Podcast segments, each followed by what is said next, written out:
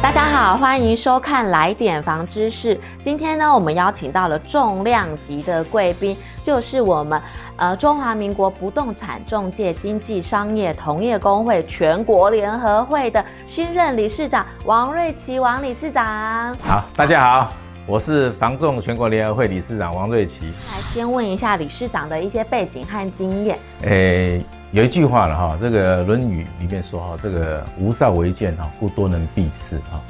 那我们的家庭，因为我们家家庭哈，小时候是比较贫穷哈，所以我们家是卖鱼的。从毕业之后哈，我一开始我不是做房仲业，我一开始的时候我是做的是那个也是业务单位的哈，就是要去推销的，一家一家推销去行销的哈。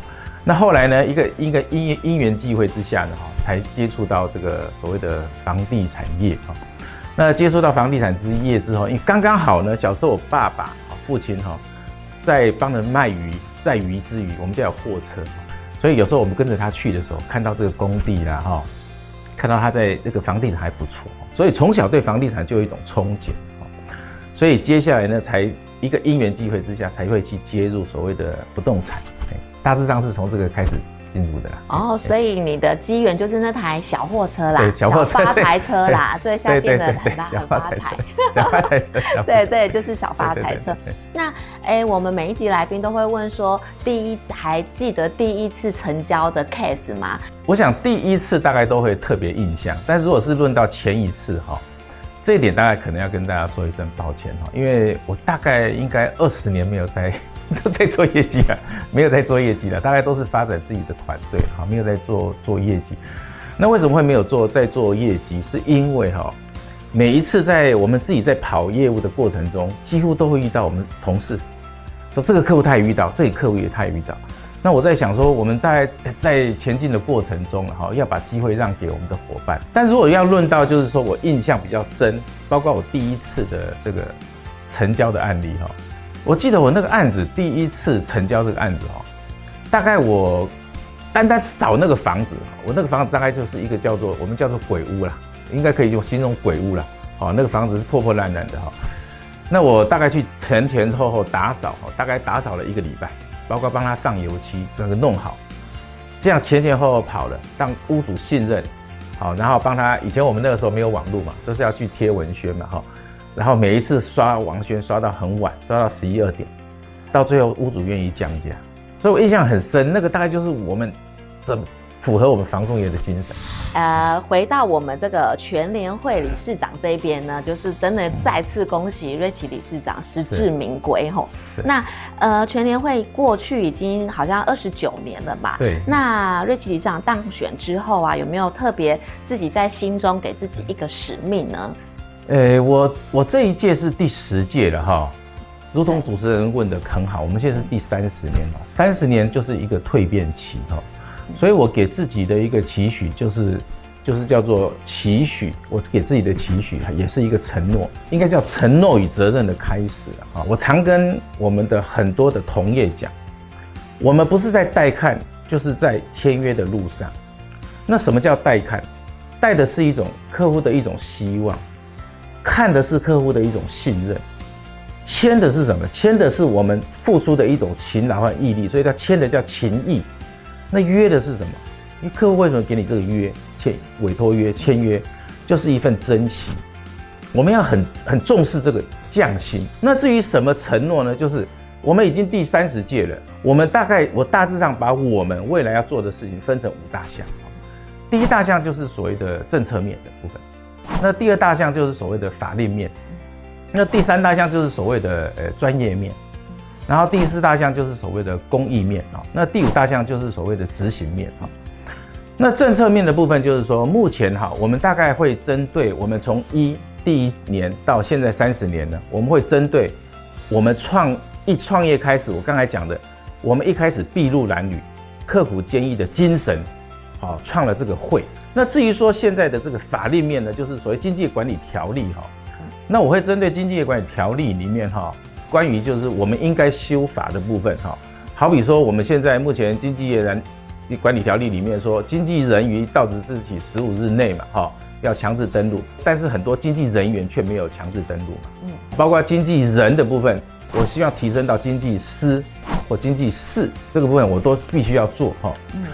所以这个部分都大概属于法律面，就是我们业的部分哈，经济管理条例的部分。关于这个公益面的部分呢，是郑雄理事长开始有提倡一个叫做八二零公益活动，好，那我希望能够把八二零公益活动把它发挥到最大，好，就是说我们希望能够，呃，当然是举例了哈，我们可能可不可以完成一个徒步环岛来做一个捐血，然后来来来募集一台捐血车，这也是我希望能够能够把它做到一个最大化哈。包括像我们现在目前来讲，我们有一个叫呃八二零的一个一个防重日的产生嘛，那我也是希望说能够把八二零呢，我们能够把它做得也更大化，将来我们可以结合哈，比如说我们的金重奖哈，能不能来做一些结合？这也是我们未来的规划哈。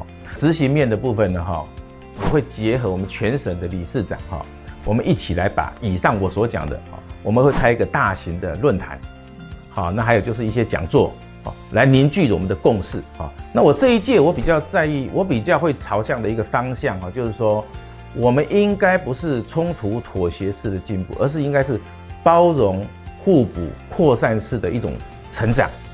还有没有其他你跟呃公部门的合作，或者是还有你更多其他想要做的？然后还有一个那个不合时宜的那个条例，你刚刚也有回答嘛？人的部分嘛，十五天这个。哎，对。对，不合实力的条例其实其实全部几乎都是在经济管理条例的哈，它是正式实施是呃九十年八月份实施的哈，到现在呢大概已经是大概二十三年了哈，呃二十三年的时间哈，但是经济管理条例除了所谓的我们说的这个平均地权条例修法的时候有修部分以外，剩下的整个经济管理条例是没有修法，所以我们很希望在经济条例条例。经济业管理条例里面，针对比较不合时宜的部分，我们是希望能修啦。好比说，你比如说经济业管理条例里面关于这个非法业者的部分，是好。那经济管理条例三十二条嘛，它有规定说啊，我们这个呃经济业非从事房仲或代销的，你经济业可这个主管机关得禁止其营业。但事实上是只有三十二条而已，那事实上是罚十到三十万。但是我们现在市场上很多非法的营业业者，还有就是非法的营业人员。就我觉得这个也是要去审视。那第二个就是关于说我们现在的经济伦理规范的部分，经济伦理规范目前有一些部分事实上也是可以修到法里面。好，那当然也包括说经济管理条例目前来讲是管两个业啊，包括有像呃代销业跟房仲业，但是有可能台北市它可能总销一百多亿啊，那你是不是要准备那么多经纪人？这其实对主管机关来讲，对地方的执法的都是很大的困扰。我觉得这个部分可能主管机关要很明确的定义，所以我是希望说我们在这一次哈，我能够开一个论坛。那原则上我大概会定一月份，大概一月十号已经定下来，就是北区有一个大型的论坛，这个是不对外公开的，是我们汇汇集了我们所有我们产业的重要的精英，他们的一些意见，我们闭门会议，凝聚出我们产业一个最好的共识。好，来接下来呢，就是我们会把它做成三年。六年、九年、十二年要执行的方向，然后跟政府机关去沟通。那这个全联会，呃，理事长有没有想说要如何带领这个同业来面对挑战呢？全国联谊会到现在为止，我认为它已经转型期了。转型期就是说，我们要让我们这一业充满了荣誉感。那我认为，大概目前来讲，国内也好，国内的房地产市场也好，它都是一个 cycle 的，它是一个，它有一个循环期啦。嗯。但是大家可以发现一点，就是房地产只要景气一好呢，加速就一路增加，是，因为它的门槛比较低。对。但是景气一不好呢，就有少部分业主就退出了。等到景气好，它再加进来。事实上，我认为这个是没有荣誉感的概念。他不把这个房仲业当成一个家的概念，他把没有把这个事业当成一辈子的事业。所以我认为第一个要突破就是要增加我们业子，还有我们人从业人员他的荣誉感。我一入房仲人，一入房仲门，终身是房仲人。那其次来讲，我认为明年的政治可能是一个变数了哈。是。那政治牵动到大概就是经济了哈。嗯。那所以我我的看法是，不管政治怎么变，经济怎么变，我对永远，我对未来永远是正向且乐观的啦。嗯、哦，就是我讲的没有过不去的火焰山，嗯，没有克服不了的困难山了。我们就是大胆的是面对它，这样就对了。哎，因为你有提到说要建立一个专业的智库嘛，跟政府来做建言之类的。那可不可以跟请理事长来跟我们分享一下这个智库你要怎么来做计划呢？还有它可能会提供给我们什么样的内容呢？哎，嗯，智库的这个 idea 是来自于说哈。我我觉得现在目前来讲，第四权当然我们人民有第四权，有知的权利嘛，哦，但是这第四权现在大概应该严格来讲，大概就是说属于呃新闻媒体类的哈。但是政府的很多的政策，不管是好的政策也好，我想推了以后也也也没有人去说，哎，这个政策是好的，我觉得不对的，你应该大胆讲这个政策是好的。那相对一个角度，比如说打房政策不好的，它实施效果也没有一个很。很有权威的，或者属于我们业的啊，提出一个建言说，你的方向是错的。是，所以这分成两个部分。我举个例部分来讲，比如说现在我们的副总统提出来的政策，他说他提出三支箭，他说第一支我们要做都根，要把这个容积扩大，我个人认为这是好的。那第二个呢，他认为说我们要让青年购物优惠一千万，好，然后加码到零点三七五。补助，我也认为继续要加码，这也是好的，我们要鼓励他。对。那第三个呢？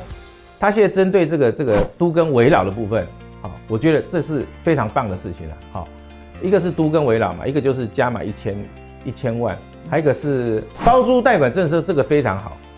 那政府让这个我们民间多余的空屋，把它疏通到让它做包租代管，这个是对的，总比黑市好嘛，对不对？台湾现在目前九百一十万栋的房子。里面超过三十年的有四百五十万栋，那空屋呢？现在目前全台湾空屋率，出租大概有出租一百万户，就是有在租的一百万，但是还有八十万户，就是八点七五趴是八十万户是完全没有出租的，等于说全台湾大概有两百万户是可以出租的。政府把它就是把这两百户变成我们叫爱心公益啦，就是爱心出租人，这个方向是对的。嗯，好，让大家租得起。不敢买得起，但最起码租得起。那政府呢？他现在要再加码，说这个新建嘛，哈，从十二万户要增加到二十五万户。嗯，所以我这一点我对政府是百分之百肯定，这个非常好的政策。所以我们智库也要研究说，这三个政策对我们房地产有什么好的方式？你怎么看待这个明年总统大选？那各党好像都有提出一些住宅政策。那嗯，您可以帮我们分析一下吗？目前严格来讲，哈。我对赖副总统，因为他毕竟是执政党，是，他目前提出的这个房地产的政策，它是延续性的。我个人有在研究，我认为是对的方向。嗯，当然来讲，我们我们不能说对跟错，要花时间去看了。好，这个就跟爱情一样，没有对错，只有真跟假。但是我认为他提出来是真的在做，目前也看得到。我这点，我对这三个三支箭，我是抱持审慎乐观。但是对目前我们的侯。参选人跟柯参选人，我还没有看到他明确的政策。好，希望如果说我们的总统候选人有看到的话，我也建议他们一定要提出所谓良善的不动产相关的政策，让我们去了解。我觉得这才是好的方向。好比说，我们我记得之前蔡总统一上任，他提出说我八年要新建二十万户嘛，是八万户是包租代管，二十二万户是社会住宅嘛。我觉得这政策目前到目前来讲，很多人批评说。也没有执行，但是我认为他最起码有在做，因为租赁业起来了嘛，我们必须肯定。嗯、那包括十二万户也在新建，最起码是有在按计划进行中了。那我们最后呢，想要请理事长跟我们分享一下关于未来的房地产的可能预测啊，还有展望。因为平均地权条例通过之后嘛，可能很多预售的市场就跑到成屋了，那感觉对中介来说是蛮好的，因为其实看已转栋数下半年开始都是成长的。对对对嘛，对。所以想说，哎，那未来也让理事长跟我们同业先进分享一下你对未来的呃预测和展展望。对对对对。那从我们从大概八十三年哈，一直一路房地产下滑，下滑到九十一年，然后增值税减半之后开始一路打底，然后一直到诶大概九十七年哈，台北以外哈九十七年哈开始房地产又开始往上，往上到了大概一百零二年哈，它是一个高峰，然后开始诶休息，休息了之后呢，大概到一百零三年开始休息，然后到一百零六年这段中间时间它是下滑，大概下跌大概十趴到二十趴。那当然它的量加速也也也也减少了嘛，哈。嗯。那到了一百零七年之后呢，到二到到现在大概一百一十二年哈，这是上涨的哈，又又增加创新高了。应该说我们的房仲业目前是大概八千家，那我们营业保证基金大概目前是二十二亿，大概是创历史新高了了哈。那所以我的看法是，将来的价一定是比较平稳，哦，不会有很大的波动的，好，那但是这个这个价是稳，但是这个量应该会缩。那以我们现在目前加数大概是八千家的情况下，有可能我们的很多的同业他会比较辛苦，哦，所以我我会建议就是大家在这辛苦的过程中，怎么样去加强我们教育训练，因为教育训练是可以增加我们荣誉心的第一个。那教育训练也可以凝聚共识的第二个，那教育训练呢也可以让伙伴呢增加，让他知道说他未来的路在哪里，他知道说这是一条可以长期久远的路，他可以学习很多。我认为案件流通很重要，要加强去交朋友，让这个案件更流通以后，我想我们很快就可以度过这个难关了。好，这是未来一定要做的事情。谢谢收看，来点房知识，记得按赞、订阅、开启小铃铛哦。